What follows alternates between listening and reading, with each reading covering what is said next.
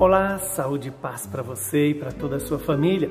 O evangelho de hoje é Lucas 12, 54 a 59. Naquele tempo, Jesus dizia às multidões: Quando vedes uma nuvem vinda do ocidente, logo dizeis que vem a chuva. E assim acontece. Quando sentis soprar o vento do sul, logo dizeis que vai fazer calor. E assim acontece. Hipócritas, Vós sabeis interpretar o aspecto da terra e do céu. Como é que não sabeis interpretar o tempo presente? Por que não julgais por vós mesmo o que é justo? Quando, pois, tu vais com o teu adversário apresentar-te diante do magistrado, procura resolver o caso com ele enquanto estás a caminho. Senão ele te levará ao juiz, o juiz te entregará ao guarda e o guarda te jogará na cadeia. Eu te digo, daí tu não sairás enquanto não pagares o último centavo. Palavra da salvação. Glória a vós, Senhor. Louvado seja Deus por esta palavra, que ela perdoe os nossos pecados e nos conduz à vida eterna. Jesus nos chama a atenção e usa a palavra dura. Quantas vezes entendemos muito do tempo cronológico da natureza física mas não somos capazes de compreender o kairos de Deus, o tempo de Deus, que é o tempo presente.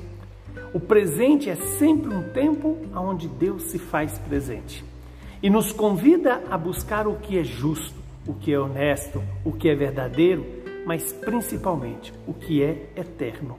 É isso que o Senhor nos chama, a buscar o arrependimento dos nossos pecados, a deixar a vida velha, a buscar uma vida de santidade, uma vida em que somos é, convocados a pedir perdão, a dar o perdão, a não deixar que a mágoa, o ferimento, a violência governe o nosso coração. Caso contrário, seremos julgados e julgado por aquele que sabe o que é justo e santo por aquele que é justo e santo, por aquele que pode nos dar o perdão hoje, mas no dia do julgamento já não haverá mais como nos perdoar, porque o tempo da misericórdia é o tempo presente. E no tempo presente é que nós podemos perceber a ação misericordiosa de Deus.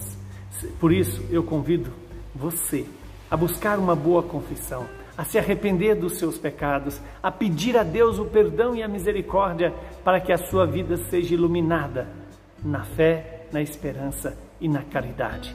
E assim, no dia que Deus nos chamar, estejamos com as nossas contas acertadas com o Deus de misericórdia, com o Cordeiro de Deus que tira o pecado do mundo. Esse é o tempo, o hoje, a graça, o tempo da graça e da misericórdia. Aproveitemos. Abençoe-nos o Deus Todo-Poderoso, que é Pai, Filho e Espírito Santo. Muita saúde e paz para você e para toda a sua família.